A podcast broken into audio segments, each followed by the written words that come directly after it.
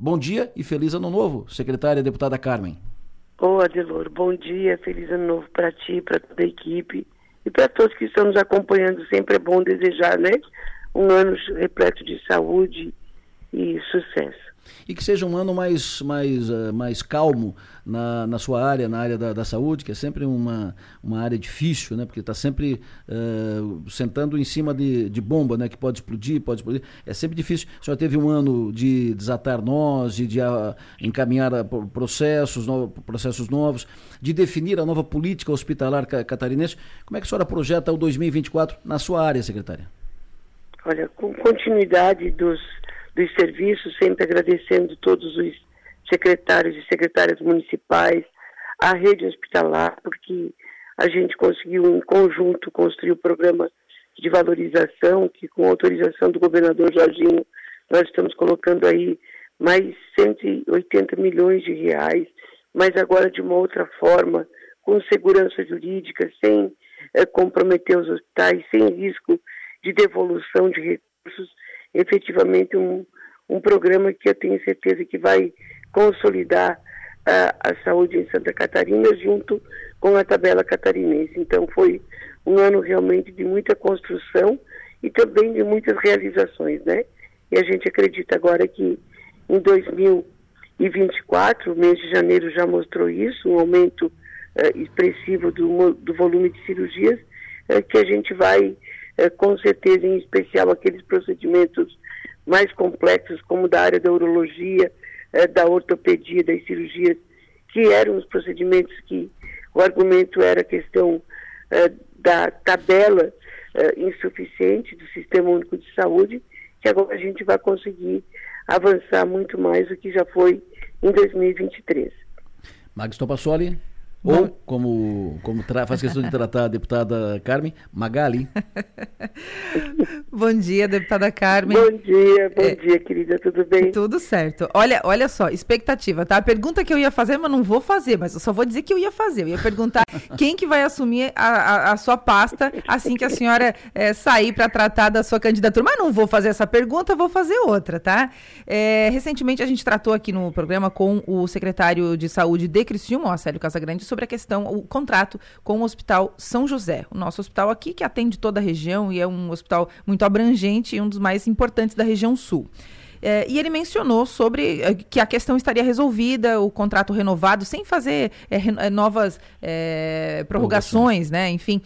E aí depois veio a informação de que o Estado assumiria 100% o repasse para o Hospital São José. Como é que está essa questão, o secretário?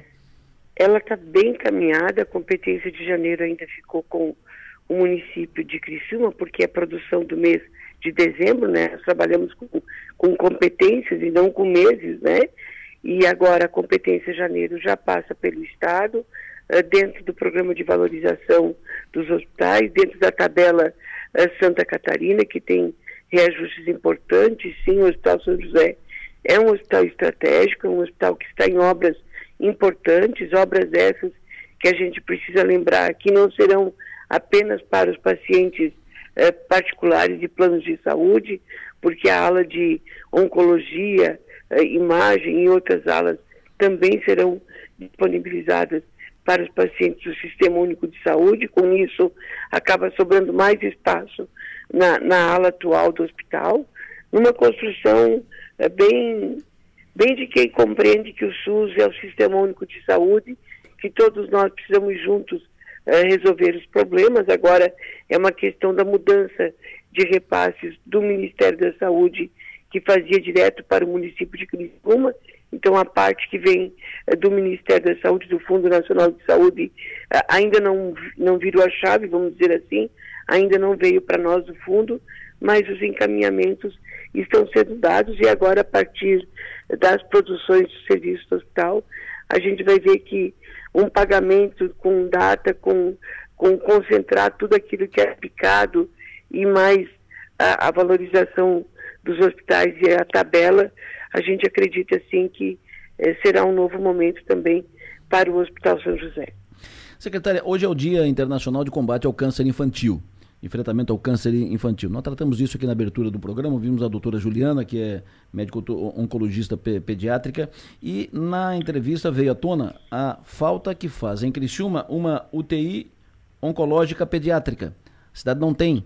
Tem um hospital infantil, que é o Hospital Infantil Santa Catarina, gestão do, do Estado, uh, mas não tem uma UTI oncológica pediátrica ou, ou, ou pediátrica ou oncológica. Teve um projeto que, que foi feito, que seria inicialmente construído, implantado aqui no Hospital São José, depois, o no, na discussão do projeto, ele foi mapeado para o Hospital Infantil Santa Catarina, mas ficou, licitação foi encaminhada, falta a dotação do recurso para fazer.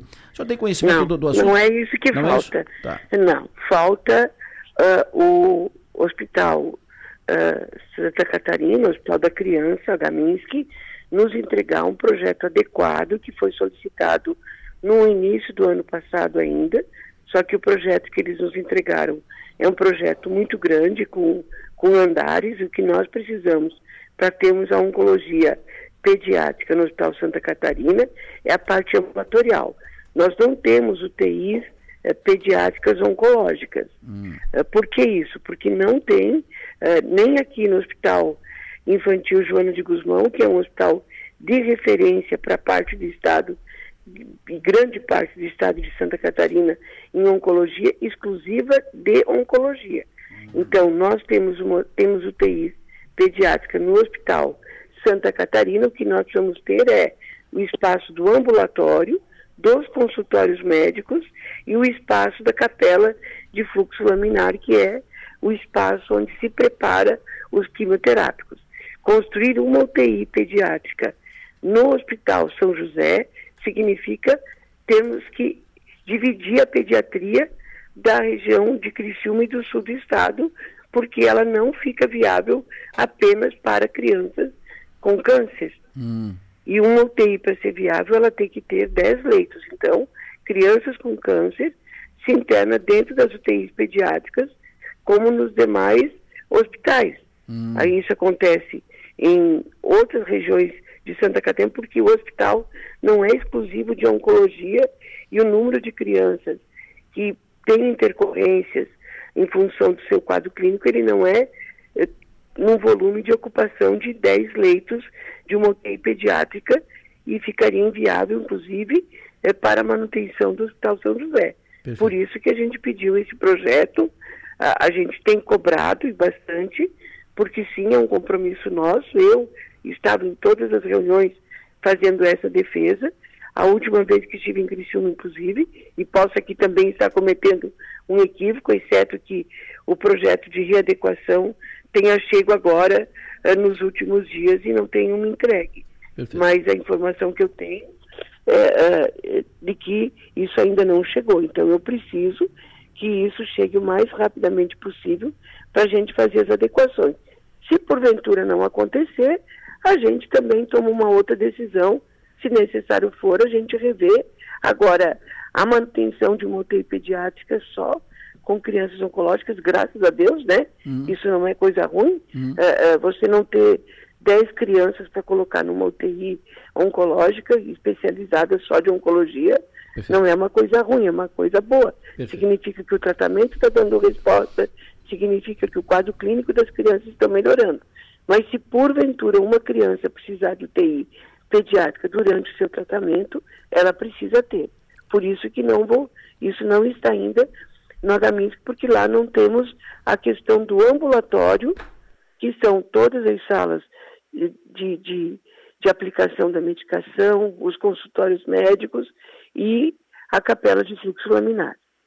Perfeito. Mas a, a, a, UTI pediátrica oncológica, essa que, que, é, que é uma ideia e tal, ele, eh, ela já não se fala mais no São José. A ideia é implantar aqui no Hospital Infantil Santa Catarina. Como não se sustenta Isso. uma UTI apenas uma, exclusivamente oncológica pediátrica, se, poderia ser feita uma adequação na UTI pediátrica que já tem no Santa Catarina? Não, não, não fica, as crianças ficam juntos, os equipamentos ah, tá. são os mesmos, ah, ah, os leitos são os mesmos só que tem crianças cardíacas, tem crianças oncológicas, tem crianças com uh, pneumonia, e aí depende né, da clínica de cada uma das crianças. O que precisa ter uh, no HMINS, que não é a UTI que falta.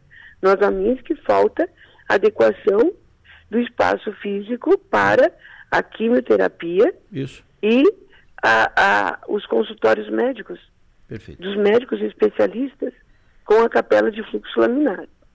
Perfeito.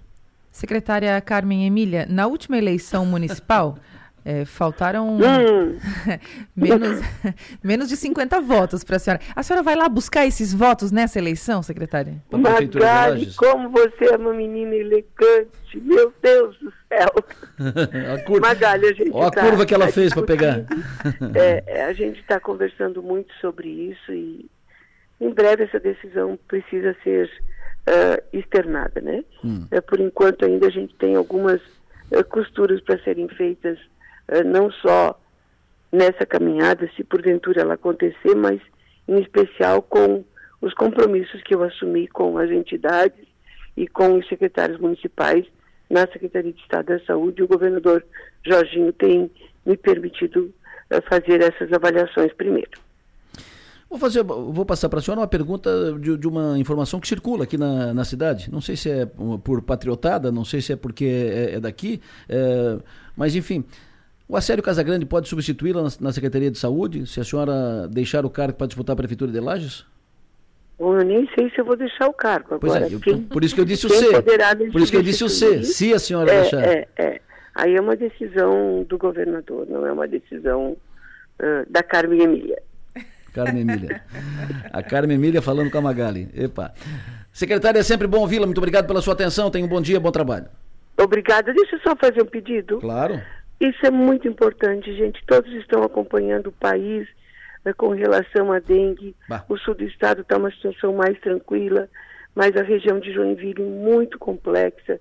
Então vamos manter todos os cuidados eh, dos focos nas nossas casas, no terreno ao lado da nossa casa. Se mora em prédio, olhe para os prédios vizinhos para ver se não tem eh, água parada nas lajes e comuniquem se necessário for, né? Porque muitas vezes as pessoas não conseguem ver a sua laje para que a gente evite situações mais complexas, porque no país aquilo que aconteceu a partir do mês de março, abril, este ano começou já no mês de janeiro e nós já tivemos seis óbitos. Isso é muito complexo porque a gente precisa procurar ajuda, ir numa unidade de saúde quando tiver os sinais e sintomas rapidamente, tomar muito, mas muito líquido, mas acima de tudo, 75% das ações estão nas nossas mãos, que é cuidar dos nossos espaços domiciliares, das nossas casas e dos nossos locais de trabalho.